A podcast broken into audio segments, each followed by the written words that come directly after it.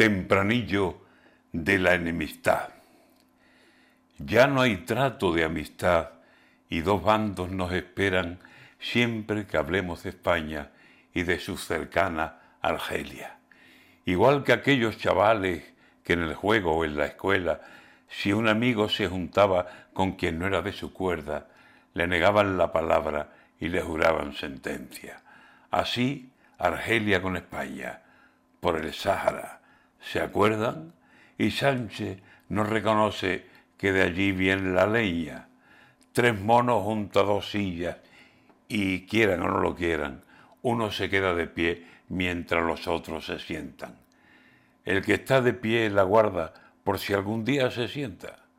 Hoy, la verdad, no sé yo, con este desdén de Argelia, si es bueno quedarse en pie, aunque nos duelan las piernas.